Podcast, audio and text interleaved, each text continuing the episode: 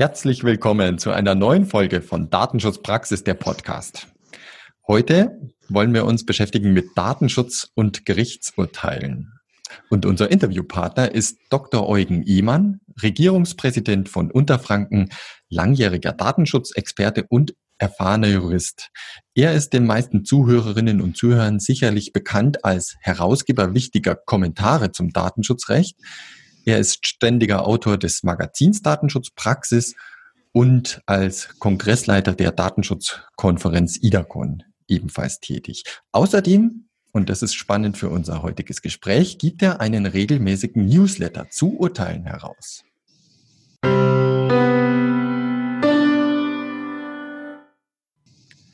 Mein Name ist Severin Putz und zusammen mit Oliver Schoncheck begrüße ich Sie zu unserer neuen Folge.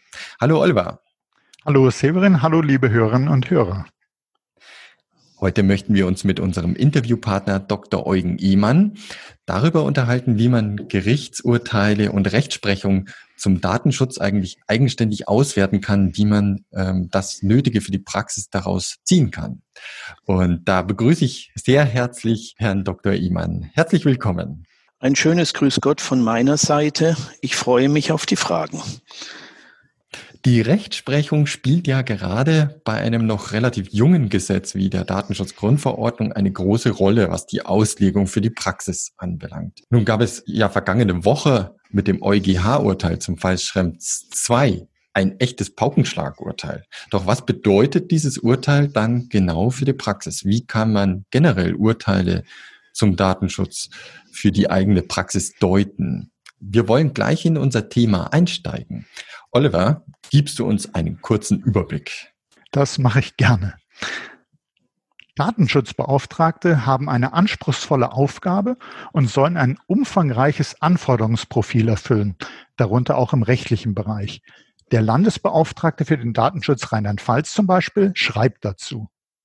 Maßgeblich für die Personalauswahl eines DSB ist dessen Fähigkeit, die von der Datenschutzgrundverordnung genannten Aufgaben zu erfüllen. Neben profunden Kenntnissen der rechtlichen und technisch-organisatorischen Grundlagen setzt dies insbesondere die Fähigkeit zum Risikomanagement voraus. Künftig wird der DSB neben seiner Beratungsfunktion verstärkt die Rolle eines Compliance-Beauftragten zum Datenschutz einnehmen der intern nicht nur die Einhaltung der datenschutzrechtlichen Vorgaben überwachen, sondern auch die dazu innerhalb seiner Organisation entwickelten Strategien zum Schutz personenbezogener Daten inhaltlich bewerten soll. Soweit der Landesbeauftragte für den Datenschutz Rheinland-Pfalz. Und nun, was sollte eine DSB, ein DSB im rechtlichen Bereich denn alles wissen und können? Wie steht es zum Beispiel um datenschutzrechtliche Urteile? Bei unserer Umfrage unter den Hörerinnen und Hörern dieses Podcasts wurde zum Beispiel genau nach dem Thema Gerichtsurteile gefragt. Ein sehr guter Grund, das jetzt zu thematisieren. Nun haben wir mit Herrn Dr. Ehmann einen der führenden Experten für das Datenschutzrecht im Podcast und das nutzen wir natürlich ausgiebig und wir haben eine Reihe von Fragen an ihn. Ja, Herr Dr. Ehmann, äh, da beginne ich doch direkt mal mit dieser Frage. Was sollte eine DSB, ein DSB im rechtlichen Bereich denn alles wissen? Die Datenschutzgrundverordnung alleine reicht ja nicht, oder? Wobei das ja schon eine ganz schöne Menge ist. Ja, lieber Herr Schonschek, es ist richtig, die DSGVO allein reicht nicht. Allerdings, wir sollten durchaus sehen, die DSGVO bildet die Basis für alles andere. Und im Zweifel haben wir von der DSGVO auszugehen. Das nationale Recht ist inzwischen stark, stark zurückgetreten. Also DSGVO, die muss in jedem Fall umfassend bekannt sein. Jetzt gehe ich davon aus, die meisten DSB werden in Unternehmen tätig sein in Wirtschaftsunternehmen. Und dort arbeiten üblicherweise Menschen, Mitarbeiterinnen und Mitarbeiter. Dann kommt das Arbeitsrecht ins Spiel. Wie sieht es jetzt aus mit dem Datenschutz für Beschäftigte? Da reicht die DSGVO allein nicht, denn Artikel 88 DSGVO nicht erschrecken, ich bin Jurist. Ich nenne ab und zu auch mal einen Paragraphen. Artikel 88 DSGVO gibt dem nationalen Gesetzgeber für den Beschäftigten Datenschutz Handlungsspielräume. Das hat der deutsche Gesetzgeber genutzt im BDSG, Paragraph 26 BDSG. Da ist einiges nicht nur ergänzend, sondern schon grundlegend wichtig festgelegt. Also das sollte die DSB, der DSB im Unternehmen auf jeden Fall wissen, was hat es mit dem Arbeitnehmerdatenschutz auf sich. Je nach Ausprägung des Unternehmens oder der Einrichtung, in der ein, eine DSB tätig ist, können zusätzliche Normen hinzukommen. Ich nenne als Beispiel den Krankenhausbereich. Da spielen dann plötzlich die Krankenhausgesetze der Länder eine nicht unwesentliche Rolle. Beziehungsweise ich muss sagen, sie spielen eine Rolle, soweit solche Krankenhausgesetze vorhanden sind. Das ist in manchen Bundesländern der Fall, in anderen nicht. Also man sieht, je nachdem, wie die Ausprägung des Unternehmens der Einrichtung ist, kommen zur DSGVO schon zusätzliche Normen hinzu. Und da muss sich jede, jeder DSB orientieren. Das gelingt aber übrigens in der Praxis erfahrungsgemäß recht gut.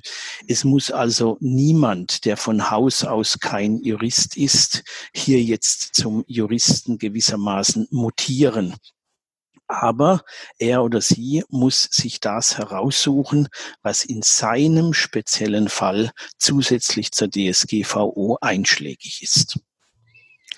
Mhm. Also wissen wir schon mal Grundlage von allem Datenschutzgrundverordnung, speziell Arbeitnehmerdatenschutz im neuen äh, BDSG schauen wegen der Öffnungsklauseln und dann spezialgesetzliche Regelungen, also äh, beispielsweise für Schulen, für Krankenhäuser oder eben Regelungen, die in den Branchen greifen und da muss man sich einen Überblick verschaffen.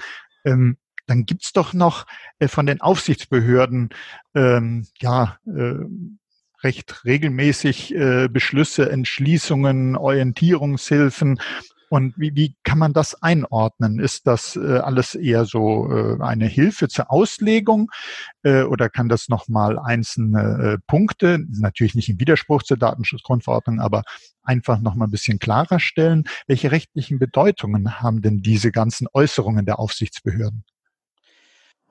Also Hilfsmittel für die Auslegung, das ist ein wichtiges Stichwort und es sei ausdrücklich hervorgehoben, dass gerade in der Anfangszeit der DSGVO entsprechende Beschlüsse Orientierungshilfen und dergleichen gerade der deutschen Aufsichtsbehörden sehr hilfreich waren und sehr hilfreich sind.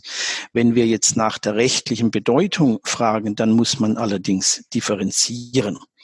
Wenn wir Beschlüsse der Datenschutzkonferenz nehmen, der deutschen Datenschutzkonferenz, dann sollten wir nicht vergessen, diese Datenschutzkonferenz ist nicht irgendwo rechtlich verankert. Man könnte sie vielleicht als eine Art Arbeitsgemeinschaft der deutschen Aufsichtsbehörden bezeichnen. Und von daher liegt ihre Bedeutung im faktischen Bereich, getragen von Sachkunde. Das heißt, diese Beschlüsse müssen dadurch überzeugen, dass sie einen guten Inhalt haben aus der Sicht der Rechtsanwender. Auf EU-Ebene sieht es ein bisschen anders aus. Wenn ich hier den Europäischen Datenschutzausschuss nehme, da sind die Aufsichtsbehörden natürlich drin, das ist klar. Der setzt sich zusammen aus den Leitern der Aufsichtsbehörden der Mitgliedstaaten und dem Europäischen Datenschutzbeauftragten. Aber diese Institution hat rechtlich eine andere Qualität. Zunächst mal, sie hat eine eigene Rechtspersönlichkeit, ist also nicht nur eine Arbeitsgemeinschaft, ein Kaffeekränzchen oder wie immer man das nennen mag, sondern ist eine Institution des EU-Rechts. Das ist in Artikel 68 DSGVO so verankert. Und diese Institution hat zum Teil förmliche Aufgaben. Ich nenne ein Beispiel, das in den nächsten Jahren große Bedeutung bekommen wird. Das ist die Genehmigung der Zertifizierungskriterien. Zertifizierung im Datenschutzbereich, Verleihen von Prüfsiegeln, Verleihen von Prüfzeichen, das ist ja ein Thema, das sehr stark am Kommen ist. Und das hängt nicht einfach nur in der Luft, sondern da braucht es entsprechende Kriterien. Und der Europäische Datenschutzausschuss hat die Aufgabe, solche Kriterien zu finden, aufzustellen und dann auch zu genehmigen. Also da sieht man, das hat schon eine andere Qualität. Aber es sei ausdrücklich nochmal betont, ich will die Papiere der deutschen Aufsichtsbehörden in keiner Weise geringschätzen. Da ist sehr vieles sehr hilfreiche dabei. Wir müssen allerdings auch sagen, es gibt immer wieder Beschlüsse, die werden nicht von allen Aufsichtsbehörden mitgetragen. Das ist das eine. Und das Zweite, es besteht keine förmliche rechtliche Bindung auch nicht an solche Beschlüsse, die eine Aufsichtsbehörde mitgetragen hat. Um es nicht ganz so rätselhaft zu sagen, also im Einzelfall könnte eine Aufsichtsbehörde, eine deutsche Aufsichtsbehörde von einem Beschluss der Datenschutzkonferenz durchaus abweichen in der Rechtsanwendung, obwohl sie ihm zugestimmt hat. Aber wie gesagt, man soll die rechtliche Seite hier nicht überbetonen sachkundige und in der Fachwelt anerkannte Beschlüsse, die haben natürlich unabhängig davon, ob sie jetzt rechtlich verbindend sind oder nicht, ihren Wert. Mhm, also absolut, wir, wir schätzen auch sehr sozusagen die ganzen äh, Hinweise, Orientierungen, die wir auch hier im Podcast bekommen von den Landesdatenschutzbeauftragten oder auch der Bundesdatenschutzbeauftragte war ja schon mal unser Interviewpartner. Und äh, da kommen ganz wertvolle äh, Punkte für die Zuhörerinnen und Zuhörer. Und das, was Sie jetzt gerade ja ausgeführt hatten, Herr Dr. Ehmann, also sozusagen der Unterschied Datenschutzkonferenzen, Europäischer Datenschutzausschuss, das ist ja wahrscheinlich auch der Grund, äh, warum in den Papieren der deutschen Aufsichtsbehörden dann oftmals sowas steht, vorbehaltlich einer anderen Entscheidung durch den Europäischen Datenschutzausschuss und so, also dass man da schon klar macht, äh, da ist noch eine äh, Institution, die dann eigentlich äh, die eher rechtsverbindliche Meinung kundtun wird. In der Tat, so ist das zu sehen, so sind diese Hinweise zu verstehen. Die deutschen Aufsichtsbehörden sind natürlich über die Rechtslage informiert. Sie können auf der einen Seite nicht schweigen, so würde ich es einmal formulieren, denn wenn Fragen da sind, dann wartet die Praxis ja auf Antworten. Und der Europäische Datenschutzausschuss, der ist sozusagen noch am Anlaufen. Auf der anderen Seite wissen die deutschen Aufsichtsbehörden, es kann sein, kommt in der Praxis mit Sicherheit dann im Laufe der Zeit immer wieder vor, dass eine Auffassung, auf die man sich in Deutschland geeinigt hat, dann EU-weit doch nicht überzeugen kann.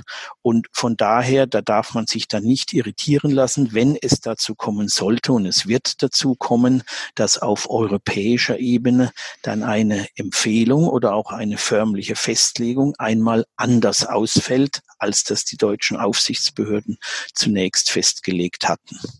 Ich glaube, ein, ein gutes Beispiel, wenn ich da nochmal so in meiner Erinnerung krame, ist äh, diese Mussliste für Datenschutzfolgenabschätzung, wo eben verschiedene äh, Listen entwickelt wurden, nicht nur jetzt innerhalb von Deutschen, von den verschiedenen Aufsichtsbehörden, sondern auch überhaupt in den EU-Mitgliedstaaten, wo dann jeweils der Europäische Datenschutzausschuss äh, dazu kommentiert hat, hm, das ja, das eher nicht und äh, wo dann auch mal Listen angepasst worden sind, wo man also auch gesehen hat, äh, wie da das Zusammenspiel äh, funktioniert oder wie da so eine gewisse Korrektur passiert. In der Tat, es ist ein gutes Beispiel dafür. Wir erleben hier, was der Begriff Law in Making sozusagen heißt, also was es bedeutet, wenn eher abstrakte Normen wie in der DSGVO dann mit Leben erfüllt werden müssen. Und bei der großen Zahl der EU-Mitgliedstaaten mit unterschiedlicher Rechtstradition ist es überhaupt kein Wunder, sondern völlig normal, äh, dass es da zu ganz positiven Spannungen kommt, zu Diskussionen kommt und dann können da schon mal Akzente im Ergebnis anders gesetzt werden, als das zunächst in Deutschland geschehen ist. Also ich empfinde das als einen positiven Prozess, habe aber andererseits natürlich Verständnis dafür, wenn mir die Praktiker sagen, nun ja, sie reden sich leicht, ich muss hier die Datenschutzfolgenabschätzung machen und mir fehlt es im Augenblick aus meiner Sicht noch an einer zuverlässigen Orientierung. Das ist das Empfinden der Praktiker mhm. und dafür habe ich, wie gesagt, volles Verständnis. Jetzt hatten wir äh, einerseits äh, haben wir gesprochen über die Gesetzestexte, äh, dann über Aufsichtsbehörden, wo auch ähm, Punkte, die den rechtlichen Bereich betreffen, äh, herkommen. Äh, Europäischer Datenschutzausschuss, ganz wichtig. Kommen wir jetzt mal zu den Gerichtsurteilen, weil das ja auch besonders gefragt wurde von den Zuhörern Zuhörern und äh, hohe Aktualität. Äh, besitzt, welche Bedeutung haben denn Gerichtsurteile für den Datenschutz, speziell eben für die Datenschutzbeauftragten? was, was bedeutet das? Jetzt hat EuGH, der EuGH etwas entschieden und jetzt, was, was fange ich damit an, ja. diese Information? Ja, ähm, also ganz generell haben Gerichtsurteile ja die Funktion, das oft eher abstrakte Recht in die konkrete Anwendung im konkreten Fall umzusetzen. Das sieht man im Fall der DSGVO und der Rechtsprechungstätigkeit des EuGH sehr deutlich. Wenn man sich den Text der DSGVO anschaut, dann wirkt der, ich zitiere hier Praktiker, manchmal etwas schwammig, manchmal etwas offen. Das hat gute Gründe, denn das ermöglicht dann die flexible Anwendung im Einzelfall.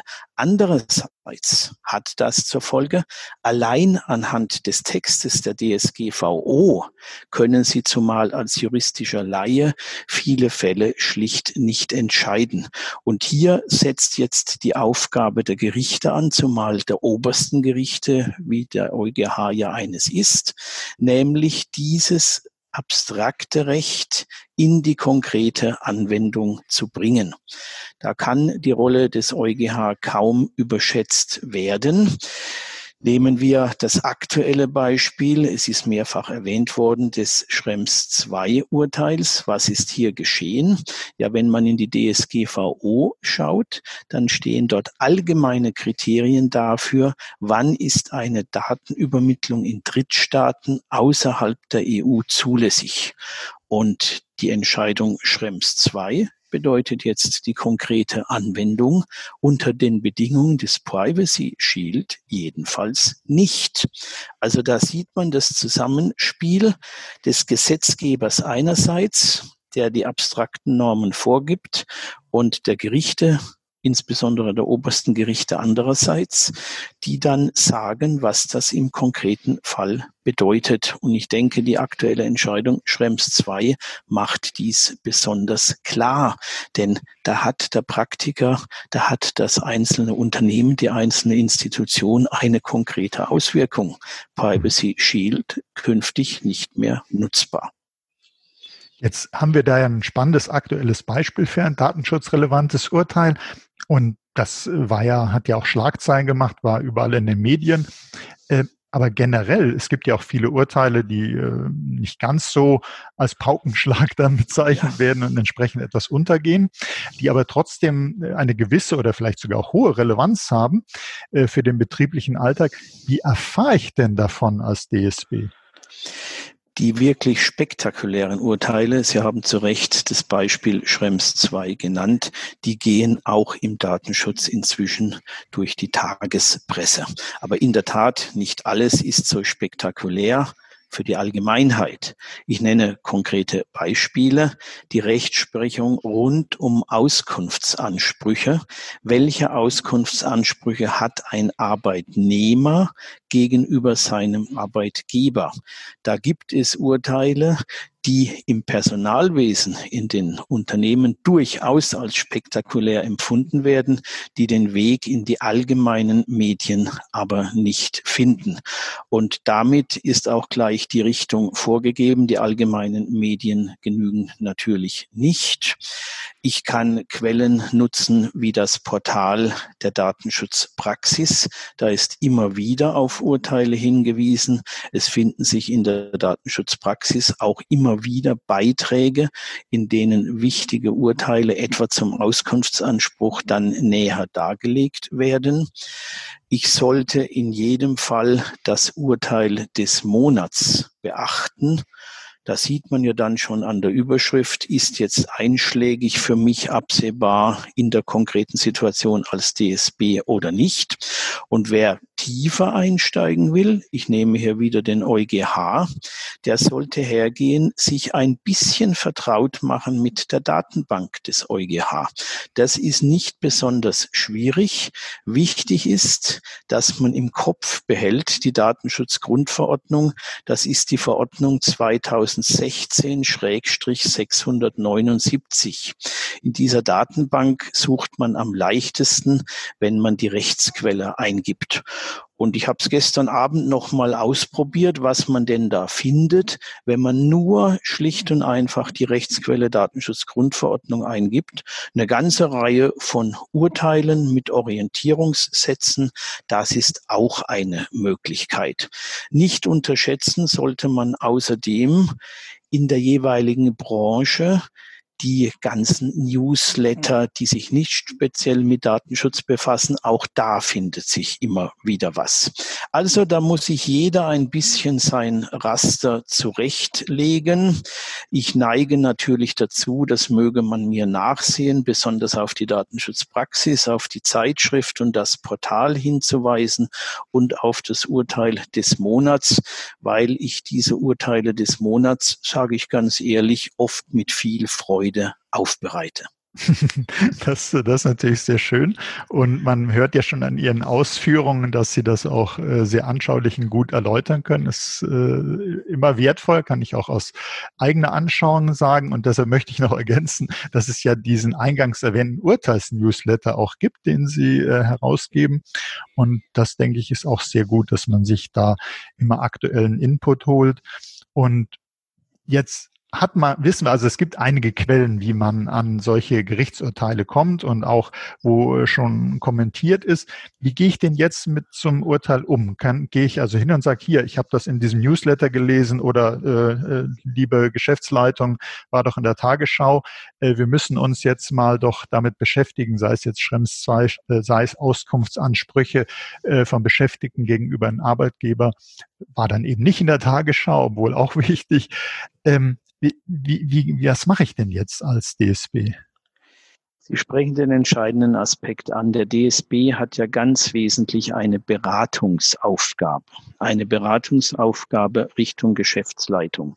Und dazu gehört es meines Erachtens, dass er auf wichtige neue Rechtsprechung hinweist. Ganz konkret im Falle Schrems 2 wenn er dieses Urteil aufruft, dann wird er erstmal erschrecken. Der äußere Umfang ist wirklich erschreckend. Aber da muss nicht jede Zeile gelesen werden. In diesem konkreten Fall würde es zunächst mal genügen, das Ergebnis, die Leitsätze des Gerichts zu lesen. Man stellt fest, also mit dem Privacy Shield haben wir ein Problem. Jetzt gehe ich davon aus, der DSB, die DSB weiß aufgrund der internen Verzeichnisse, Verzeichnis der Verarbeitungstätigkeiten, möglicherweise ergänzende Unterlagen. Wo stützt sich das Unternehmen denn auf diese Rechtsgrundlage bei Datenübermittlungen? Und dann muss der Hinweis an die Geschäftsleitung gehen. Liebe Geschäftsleitung, hier ist diese Entscheidung. Da steht Folgendes drin. Das zweite ist für mich besonders wichtig. Da steht Folgendes drin, denn das kommt in der allgemeinen Berichterstattung, Tagesschau und so weiter naturgemäß nicht immer deutlich genug heraus. Und das dritte ist, dass ich dazu sage als DSB, in folgenden Bereichen konnte ich feststellen, hat das für uns Bedeutung. Hier besteht Entscheidungsbedarf. Das ist also in den eher spektakulären Fällen. Jetzt gibt es diese andere Sorte Urteile, die sind wichtig, die werden in der Wirtschaftswelt generell oder in der jeweiligen Branche als spektakulär empfunden, aber finden keine so große allgemeine Aufmerksamkeit. Wie gehe ich damit um? Also ich denke, man kann immer einen Dreischritt machen erstens mal feststellen, was steht denn als Ergebnis drin. Zweitens klären, hat dieses Ergebnis Relevanz für unser Unternehmen? Und wenn ja, kommt der dritte Schritt, Ich versuche erste Ableitungen, aus denen der Handlungsbedarf dann beschrieben wird und wenn ich ganz weit gehen kann, das muss nicht immer sein, vielleicht schon erste Lösungsansätze. Also das wäre die Vorgehensweise. Jetzt muss man allerdings dazu sagen, Urteile sind nicht immer lesefreundlich. Das ist ein gewisses Problem, das nicht zu ändern ist, denn wir sollten nicht vergessen, Urteile sind keine Lehrbuchtexte oder Schulungsunterlagen, sondern Urteile befassen sich mit der Entscheidung eines konkreten Rechtsstreits. Ein solcher Rechtsstreit, der kann viele Wendungen nehmen. Er kann durch mehrere Instanzen gehen. Es können Teile dessen, was am Anfang gefordert wird, im Laufe des Verfahrens wegfallen, weil man sich darüber einigt beispielsweise. Und alles, was sonst noch passieren kann. Also nicht immer sind Urteile besonders lesefreundlich. Da muss der DSB, die DSB dann entscheiden, ich sage es mal so, was er oder sie sich antun will. Wenn juristische Vorbildung da ist, dann gibt es kein Argument, ein Urteil nicht durchzuarbeiten. Wenn ich aus der technischen Ecke komme, dann ist irgendwo der Punkt, wo es auch mal ein Urteil gibt, bei dem man sagen muss, das ist einem Menschen mit technischer Vorbildung eigentlich nicht mehr zumutbar, das dann in den Einzelheiten auszuwerten. Also ich denke, so ehrlich kann man sein. Aber ich sage auch ganz klar, meiner Erfahrung nach, und da spreche ich vor allen Dingen auch aus Unterrichtserfahrung, ist es so, dass mit gesundem Menschenverstand und dem Willen, sich durchzubeißen, das muss auch dabei sein, auch Kolleginnen und Kollegen mit technischer oder betriebswirtschaftlicher Vorbildung und Prägung sehr, sehr tief in entsprechende Urteile hineinkommen können. Das gelingt immer wieder. Es ist aber kein Versagen, wenn es dann einzelne Urteile gibt, wo man nach längerer Lektüre sich selbst sagen muss oder auch eingestehen, das ist so verworren vom Verfahrensgang her das lohnt auch gar nicht, dass ich das aufdrösle. Aber das sind Gott sei Dank die seltener. Ich denke, das sind ganz wichtige Hinweise, macht auch Hoffnung und äh, klärt aber auch, äh, wie weit sollte man es denn auch selber äh, versuchen äh, mit der Auswertung von Gerichtsurteilen. Und ähm, Sie, äh, Sie beschreiben doch, glaube ich, auch diesen Prozess, das Verfahren der Auswertung von Gerichtsurteilen auf der diesjährigen IDACON. Die hat auch Jubiläum, 20 Jahre. Ja, in der Tat. Es freut mich sehr, dass wir dieses Jahr 20-jähriges Jubiläum feiern können. Es gibt also auch im Datenschutz Konstanten. Die IDACON gehört dazu. Und ich habe von mir aus vorgeschlagen, da ein Halbtagesseminar zu machen. Wie lese ich EuGH-Urteile? Denn die EuGH-Urteile sind für die Praxis besonders wichtig. Das sehen wir nicht nur an Schrems 2, da gäbe es noch viel viele andere Beispiele, äh, beispielsweise die Entscheidung Zeugen Jehovas, um mal nur eine zu nennen noch, dass mal ein anderes Stichwort fällt. Und da sind viele Entscheidungen dabei, die beruhen auf sogenannten Vorlageverfahren, wenn ich das vielleicht mit drei, vier Sätzen kurz erläutern kann. Jedes nationale Gericht in der Europäischen Union hat das Recht, rechtliche Fragen beim EuGH klären zu lassen wohlgemerkt rechtliche Fragen zu klären. Das heißt, das Gericht legt einen konkreten Fall vor, aber eigentlich nicht zur Entscheidung durch den EuGH. Die konkrete Fallentscheidung bleibt Sache des nationalen Gerichts, aber das nationale Gericht kann einzelne Rechtsfragen, auf die es gestoßen ist, dann vom EuGH entscheiden lassen. Und durch diese besondere Art des Verfahrens, durch diese besondere Fragestellung ergibt sich dann ein ungewohnter Aufbau in den Entscheidungen. Also das muss man dem werten Leser, der werten Leserin leider zumuten, gerade bei EuGH-Entscheidungen, sich mal in diesen Aufbau reinzudenken. Der ist aber logisch zugänglich. Da muss man kein Recht studiert haben.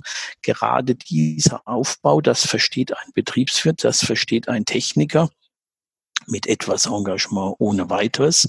Und dann kann man auch den Wert solcher Entscheidungen besser einschätzen. Und so wie ich es erkläre, daran merken Sie ja auch, ich mache sowas sehr gerne. Ich sehe es als eine wesentliche Aufgabe der Juristen allgemein, allen, die sich dafür interessieren, aber nicht Juristen sind, die rechtlichen Dinge zu erklären. Und das soll da geschehen für den Anwendungsfall Lektüre von EuGH-Entscheidungen mit besonderer Betonung EuGH-Entscheidungen im Rahmen von Vorlageverfahren durch nationale Gerichte. Freue ich mich jetzt schon sehr drauf. Das wird spannende Diskussionen geben. Das wird ein Bewegen. Ja, ich glaube, die Zuhörer und Zuhörer haben auch äh, schon gemerkt, dass sie da äh, Freude dran haben. Das kommt rüber. Und ich denke, diese Freude, äh, wenn man die vermittelt an äh, juristischen Themen, hilft auch den äh, anderen, die nicht so ganz in, mit dem Thema tief verwurzelt sind, sich darauf einzulassen. Insofern ist das bestimmt ein äh, sehr spannendes Seminar und man merkt es eben auch hier im Podcast. Ich hätte von meiner Seite zum Schluss noch eine Frage und zwar, Sie haben das eben schon mal anklingen lassen, man muss auch seine Grenzen kennen wie immer im Leben und auch bei Auslegung von äh, Gerichtsurteilen. Also wann sollte man denn lieber als DSB einen Juristen befragen oder kann man sich auch an die Aufsichtsbehörden wenden, wenn man sagt, ich komme hier nicht weiter, ich verstehe das mit dem Urteil nicht, was das für uns bedeutet? Die Aufsichtsbehörden, die würde ich da jetzt weniger in Anspruch nehmen wollen. Der Grund ist ein ganz einfacher. Wenn eine wichtige neuere Entscheidung kommt, dann häufen sich die Anfragen und auch bei den Aufsichtsbehörden gibt es Kapazitätsgrenzen. Das heißt, deren Rolle besteht aus meiner Sicht dann eher darin, dass sie allgemeine Anweisungen und Hinweise geben, aufbauend auf wichtiger neuer Rechtsprechung. Ich weiß, die Aufsichtsbehörden werden gern frequentiert, denn Anfragen dort kosten nichts. Aber manchmal muss man vielleicht auch ja Ressourcen in die Hand nehmen, sage ich mal. Es muss nicht unbedingt Geld sein, Ressourcen beispielsweise so vorhanden in Gestalt einer eigenen Rechtsabteilung im Unternehmen oder auch Rechtsrat von außen, diese Schwelle, die ist aus meiner Sicht jedenfalls dann erreicht, wenn ich eine neue Entscheidung zum Anlass nehmen will, Abläufe im Unternehmen grundlegend zu ändern. Das sehen wir wieder sehr deutlich bei Schrems 2. Es ist wahrlich keine Kleinigkeit, wenn ich überlege, ja, stelle ich jetzt Datenübermittlungen in die USA generell ein, höre einfach auf damit oder wechsle ich auf eine andere rechtliche Basis, Klammer auf, die dann hoffentlich tragfähig ist. Ich nenne hier das Stichwort Standardvertragsklauseln. Das Stichwort als solches ist ja jedem und jeder DSB bekannt. Solche Grundlagenentscheidungen, die gehen über die Beratungsaufgabe des DSB, der DSB dann hinaus. Da ist natürlich die Geschäftsleitung bei solchen ganz grundlegenden Dingen gefordert und da würde ich auf jeden Fall schon nach dem Vier-Augen-Prinzip dann auch einen Juristen zuziehen. Aber das sei auch gesagt, auch wir Juristen müssen unsere Grenzen kennen. Man sieht das besonders, wenn Abläufe geändert werden sollen. Das hat eine rechtliche Komponente. Dafür ist man als Jurist, Klammer auf, hoffentlich, Klammer zu, kompetent. Das hat aber auch organisatorische Komponenten. Dafür ist der Jurist klassischerweise jetzt nicht so vorgeprägt. Das ist eher ein Aufgabenfeld für Betriebswirte, aber auch für Kolleginnen und Kollegen mit technischer Vorbildung. Also im Ergebnis läuft es bei solchen grundsätzlichen Dingen wie sonst auch auf Teamarbeit raus. Und der DSB, wie gesagt, sollte immer mal wieder auch sich selbst bewusst machen. Er hat eine Beratungsaufgabe. Warum betone ich das so? Viele Kolleginnen und Kollegen, die als DSB tätig sind, neigen aus meiner Sicht dazu, sich manchmal auch zu stark zu fordern, sich zu stark in die Verantwortung zu nehmen. Das Besinnen auf die Beratungsaufgabe bildet hier einen gewissen Schutz. Und nochmal gesagt, bei wirklich großen Dingen grundlegende Änderung von Abläufen, dann braucht es ein Team. Da gehört der Jurist rein, der DSB sowieso oder die DSB, das versteht sich ja von selbst, aber gegebenenfalls auch Organisationsfachleute, gegebenenfalls Leute aus entsprechenden Fachabteilungen, die dann abschätzen, ob sie mit den geänderten Abläufen überhaupt leben können. Ich nehme hier beispielsweise mal das Stichwort Werbung. Da kann man sich alles Mögliche ausdenken an Abläufen. Das hilft aber nichts, wenn einem dann die Marketingkollegen sagen, ja wunderbar ausgedacht, aber das wird bei unseren Kunden nicht ankommen. Das ist so ein typisches Beispiel, wo Teamwork dann notwendig ist. Ja, ganz herzlichen Dank, lieber Herr Dr. Ehmann dass äh, ich werde, wenn ich das nächste Mal durch Gerichtsurteile durchschaue, werde ich an dieses Gespräch ganz, äh, ganz klar äh, zurückdenken. Und auch daran, dass man sich äh, in bestimmten Fragen dann Hilfe holen soll, dass auch da Teamwork äh, geben soll, dass der oder die DSB äh, sich nicht zu sehr, also in der Verantwortung eigentlich ja sowieso nicht, aber auch nicht zu sehr äh, fordert, sondern sagt, ich leiste meinen Beitrag in der Beratungsfunktion hier und weise darauf hin, hier gibt's das, hier ist Handlungsbedarf, aber ich muss das nicht alles selber machen. Ich bin schon gar nicht dafür verantwortlich, dass es gemacht wird. Völlig richtig. Und äh, ich denke, äh, die Zuhörer und Zuhörer konnten eine ganze Menge daraus mitnehmen und deshalb nochmal von meiner Seite herzlichen Dank. Ja, ich danke von meiner Seite. Es war mir ein großes Vergnügen, diese Dinge einmal zu diskutieren. Ja, Herr Dr. Iman, von meiner Seite auch vielen Dank. Ich würde Sie gerne noch zu dem aktuellen Thema Schrems 2 nochmal etwas fragen. Sie bereiten ja dazu auch einen Artikel in der Datenschutzpraxis vor. Ich habe ja entnommen, Privacy Shield ist sozusagen Geschichte. Max Schrems hat aber gegen diese Datenübertragung von Facebook geklagt. Nun wenden die die Standardvertragsklauseln an und die hat der EuGH aber jetzt erstmal bestätigt. Die gelten weiterhin. Was können wir da jetzt erwarten, dass das dann da weiter passiert? Ja, was Sie gesagt haben, würde ich als verkürzte Aussage so akzeptieren, allerdings anfügen, das genügt jetzt für die praktische Anwendung nicht. Warum akzeptiere ich das als verkürzte Aussage? Es ist richtig, Privacy Shield als Rechtsinstrument, als Rechtsgrundlage ist jetzt Geschichte. Darauf allein kann ich nichts mehr stützen. Standardvertragsklauseln, die hat der EuGH dem Grunde nach bestätigt. Ich würde sagen, dem Grunde nach, hat aber den Rechtsanwendern, den Unternehmen auferlegt, dann konkret hinzuschauen, wie sieht es denn in der konkreten Ausgestaltung mit meinen konkreten Vertragspartnern aus. Das heißt, ich brauche sowas wie ein Monitoring-System. Es ist also nicht damit getan, dass ich jetzt hergehe, schnell mir die Vorlagen raushole von der Seite der Europäischen Kommission. Das sind ja diese Klauseln, diese Vertragswerke in allen Sprachen der Union, in allen Amtssprachen verfügbar. Wir unterschreiben das beidseitig und dann vergessen wir die Geschichte. So wird es nicht laufen können. Das ist jetzt die Herausforderung für die Unternehmen. Und dann kommen die Aufsichtsbehörden ins Spiel. Die sind auch zusätzlich gefordert. Die müssen, wenn ich es mal so nennen darf, der EuGH hat den Begriff so nicht verwendet, auch ein gewisses Monitoring aufbauen und bildlich gesprochen, gegebenenfalls müssen die auch mal dazwischen fahren wenn deutlich ist, hier kommt der Individualrechtsschutz der Betroffenen viel zu kurz. So, und damit ist die Herausforderung beschrieben. Der EuGH hat im Rahmen dieses Vorlageverfahrens, das ist ein solches Verfahren, wo er Rechtsfragen beantwortet, gewisse Antworten gegeben. Er gibt aber keine Anleitung dafür, wie die Unternehmen, wie die Aufsichtsbehörden diese Monitoringprozesse konkret aufsetzen müssen und durchführen müssen. Und da beginnt jetzt die Herausforderung.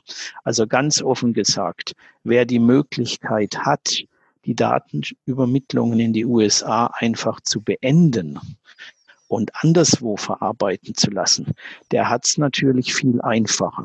Aber wenn ich das formuliere, dann ist jedem Zuhörer und jeder Zuhörerin, denke ich, auch klar, das ist schon ein Stück blauäugig, was ich jetzt gesagt habe. Denn oft wird ja vergessen, warum wird denn in den USA verarbeitet?